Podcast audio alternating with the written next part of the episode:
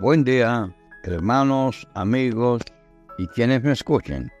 Bienvenidos a nuestra comunión con Dios. Hoy nuestra meditación está titulada Ver las cosas desde el punto de vista de Dios.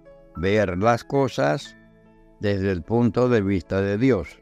Y para ello estamos utilizando en el Nuevo Testamento el libro de Colosenses, versículos 1, 9 y 10, que dice así, por lo cual también nosotros, desde el día en que lo oímos, no cesamos de orar por vosotros y de pedir que seáis llenos del conocimiento de su voluntad en toda sabiduría e inteligencia espiritual, para que andéis como es digno del Señor, agradándole en todo, llevando fruto en toda buena obra, y creciendo en el conocimiento de Dios.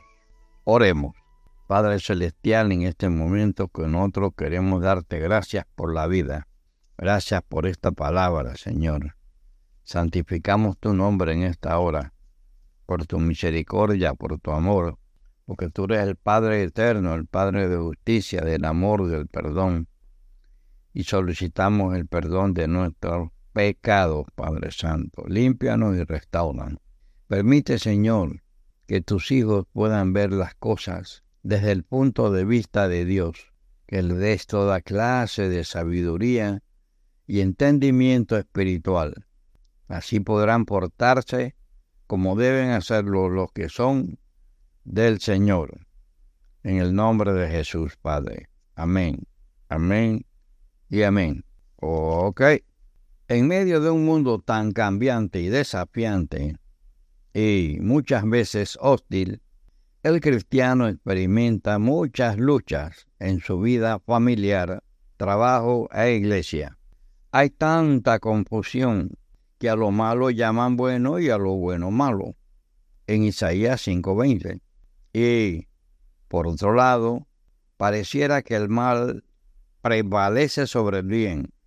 Frente a esto, la gente nos hace la antigua pregunta, y nosotros muchas veces también a nosotros mismos, ¿dónde está tu Dios? En Salmo 42.3. La vida se nos revuelve con facilidad en confusión y terminamos diciendo como el salmista, ¿por qué te abates, oh alma mía? ¿Y por qué te turbas dentro de mí?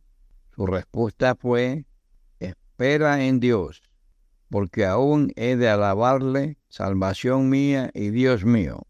Aprender a ver las cosas desde el punto de Dios es la clave.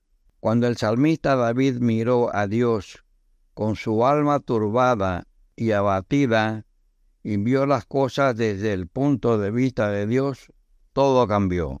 La Biblia está llena de ejemplos de hombres y mujeres que aprendieron a ver las cosas desde el punto de vista de Dios y que en medio de sus pruebas y adversidades vieron y experimentaron el consuelo cuando vieron las cosas desde el punto de vista de Dios. ¿Qué diremos de Job, de Asaf, Isaías, Eliseo y otros? Cuán duro cuando no vemos los ojos de Dios. El caso de Jonás.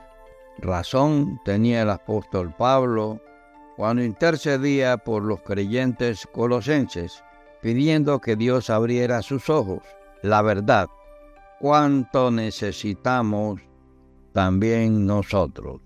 Que el Señor bendiga tu día. Hasta luego.